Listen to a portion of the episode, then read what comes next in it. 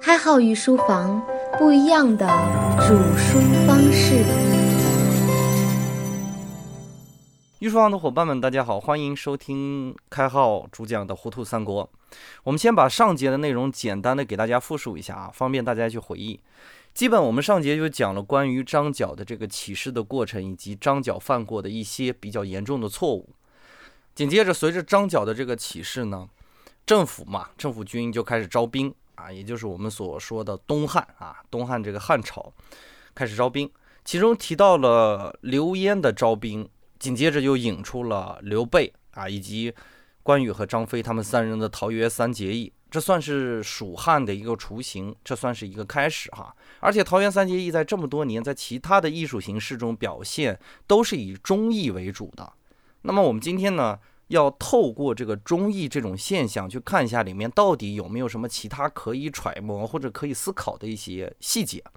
当然不是说要推翻了刘关张的这种情谊哈，因为有一句曲艺界的行话说的特别好。宁学桃园三结义，不学瓦寨一炷香。哈，说明这个桃园三结义的这种结构还是非常稳固的。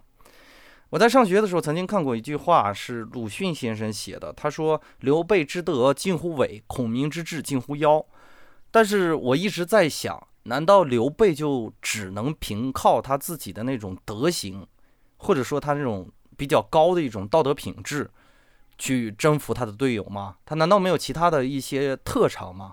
这肯定不是的哈。随着我读三国的时候，我就发现其实刘备是有一些其他特长被我们所忽略的。首先来看一下刘备的身世。刘备这个人呢，不甚好读书哈。这其实是跟之前的不第秀才不一样。刘备是压根儿没想通过这条路去发展自己，而是要通过一个其他的方式。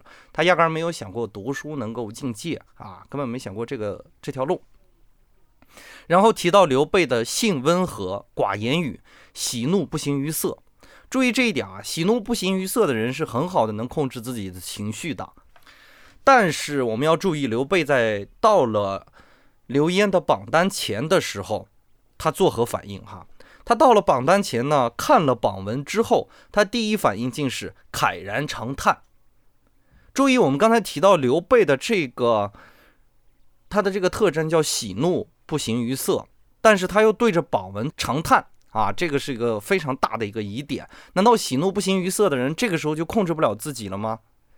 而且非要在大家都能看到榜文，一定是一个公开的环境，非要在一个公开的环境下表达自己的看法吗？去感叹吗？这个对他有什么好处呢？我们先把这个疑点放在这儿哈，让我们来简单的猜一下他为什么长叹。如果一个有志青年，我们刚才也提到了关于这个刘备的特征的时候，紧接着就写到他素有大志，说明他是有一些想法的有志青年哈。他在看到昭君的榜文之后，他第一反应不应该是投军吗？如果他长叹，他一定是身体有某些缺陷。什么意思？就是说他只有不能去参加，他才会难受，对吧？那不能参加会分生理上的和心理上的。那一定不是生理上的呀，因为之后又讲到了刘备这个人的战力值非常高，他也打仗啊，他起码打仗很厉害的，所以他一定是心理落差得不到实现，所以才会出现这一叹。当然了，提出这个疑问的不只是我们啊，包括现场的有一个人看到了他，呃，说了这么一句话，说大丈夫不与国家出力，何故长叹？这个人就是张飞嘛，意思就是说你不为国家效力，你在这儿叹什么气，有什么用啊？刘备呢，回视其人啊，就是回过头来去看这个人。这个人呢，身长八尺，豹头环眼，雁领胡须，身若巨雷，势如奔马啊。刘备也是见他，他只有打量了才知道这个人是怎样的。刘备一定是见了他的形状异貌，才开始跟他对话的，对吧？他有这么一个转折。其实这个转折呢，并没有体现在文章当中，但是你要注意到，他只有看了之后才回答的，而不是回答了之后再凝视他。注意这个，我们这个罗贯中笔下的三国人物，他的这个先后顺序，你就能体现出来他这个人物的心理的一些细节。当刘备看了这个人形貌异常之后呢，反过头来反倒去问他啊，问其姓名，这有没有点儿让人觉得很诧异的地方？首先。第一点哈，我们在大街上如果被一个人看得不爽，你回过头来去问他姓名的时候，这就是找茬打架的开始。但是刘备的这种行为呢，并没有引起对方的不满，对方还告诉了他，这是一个很大的疑点，对吧？都是血性中人，都是血气方刚的一群人在一起，你问他姓名，他就告诉你了，我是张飞，对吧？啊，某姓张，名飞，字翼德，啊，字也告诉他，字其实在古代使用的时候，一般情况下比较尊敬对方才会用到字啊。然后他也简单的，张飞也简单的说了一下他自己的身世，就比如说他是，嗯，卖酒屠狗，专好结交天下豪杰啊。而刘备呢，在接这个张飞的话之前呢，并没有直接的去回答他为什么要长叹，而是问了他的姓名。接着他也说了自己的姓名，这有可能是属于那个时代的一种礼节，我们不做过多的深究。但是刘备的这个打量对方的行为值得我们去思考，刘备到底在这个位置上干什么？先查一个茬，一会儿我给你们解释哈。刘备在解释了自己的身世，他说：“我本汉室宗亲啊，我是汉，就是我是皇帝本家的啊，姓刘名备。今闻黄巾昌乱，有志欲破安贼，恨力不能，故长叹耳。”他说他自己的力不能，其实不是力不能，而是他希望通过。其他的方式或者更好的方式去完成这件事情，所以他才会说力不能，而不是说他自己本身的能力，而是第二种情况。我们刚才提到第一种生理情况排除掉，第二种情况，他心打心眼里是希望做得更好，是想做更大。那么我回过头来来看一下这一段简短的二人之间对话体现出来怎样的一个现象？我们可以这样去想象：假设你是一个有志的创业青年。你来到一个陌生的环境，你希望找到自己的同伴，而不是来这个地方找到一份工作。那么你要去的一定是创业咖啡厅，一定不是招聘市场。也就是说，这个榜文的聚集地有点像我们现在的创业咖啡厅一样。我是来这里找伙伴的，我是来寻找一个跟我差不多靠谱的人。也就是说，刘备在长叹的时候，他并不是一种情绪的代表，而是发出一种信号：我要创业，谁跟我玩？所以你可以看得出，这个人在行动的时候，包括他在打量张飞的时候，他一定是有一个目的性的。这个人配不配跟我玩？所以鲁迅先生写的那句话“刘备之德近乎伪”，在一定程度上，我们需要仔细考虑一下，为什么会有近乎伪的感觉？因为德在刘备心中虽然是一种理想，但是刘备会把它当成一种武器。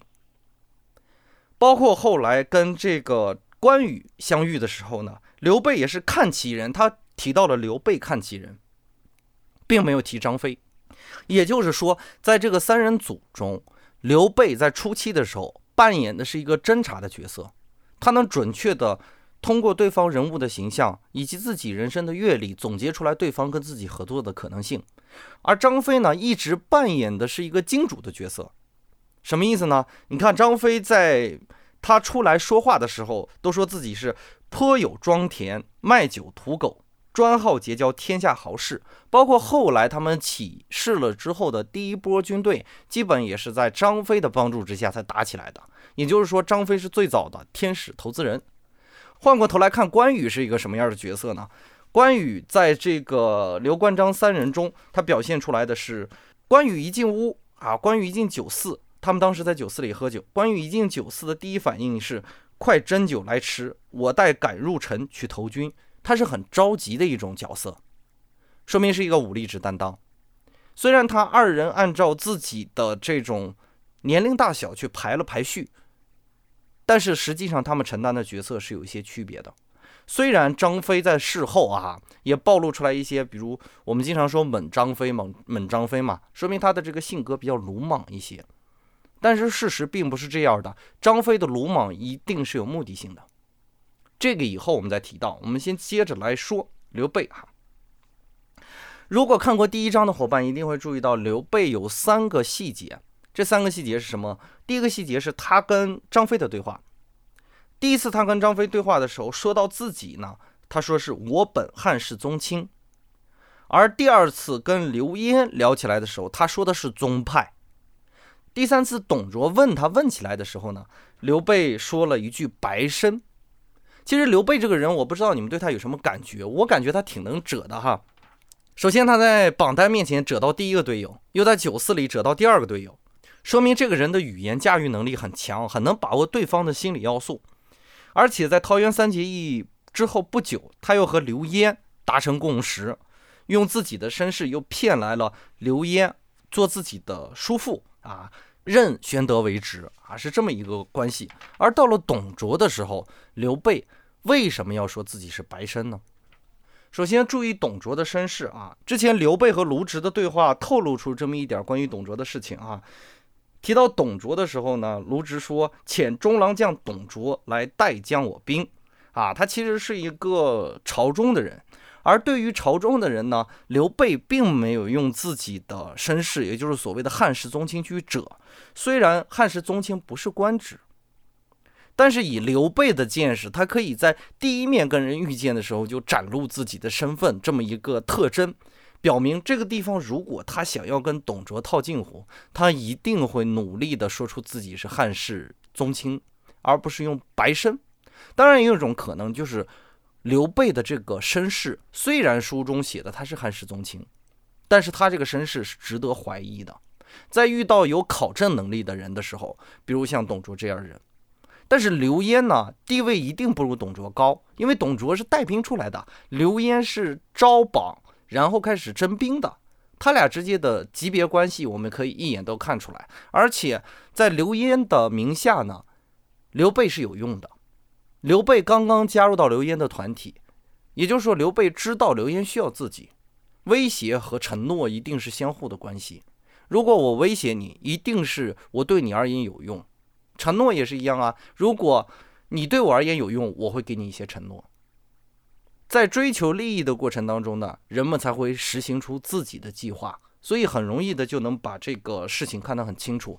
在刘备的心里，他自己的皇室宗亲的身份是可以用来用的，而且要尽量在好的环境下，在对对方有利的环境下去用。所以在董卓的这种情况下呢，董卓可能表现出他的飞扬跋扈。但是刘备没有去接他这个茬儿，说明刘备的心机和城府是足够深的。关于这个地方呢，我一定要提示大家一点，就是我们在看人的时候，总是在想这个人是好人或者坏人。这个人他很有才，那么他的德行一定会较差一些；这个人很有德，但是他的才能会较差一些。我们总有这样的错觉，为什么不可以是一个好人，还是有本事的好人呢？刘备给我们的启发很简单呀，他是一个有德行的人。但是，同样在他德行的背后，他体现出他足够的聪明和睿智。他观察人的能力很强，他拉拢人的能力也很强。他懂得怎样和自己的同伴作战，同时又知道让自己怎样去避免一些不必要的烦恼，比如像董卓这样的事情。而我们在提到三国中的另外一个人物的时候，都或多或少的带有一些感慨或者感叹，总觉得他是一个智商不足、武力只有余的人。这个人就是张飞。但是如果让开号来看的话，张飞这个人到底是一个有没有谋略，或者说他只是因为某种原因，所以他的谋略被搁置在一旁呢？我们下节再为大家来分析张飞到底有没有智慧。开号与书房不一样的煮书方式。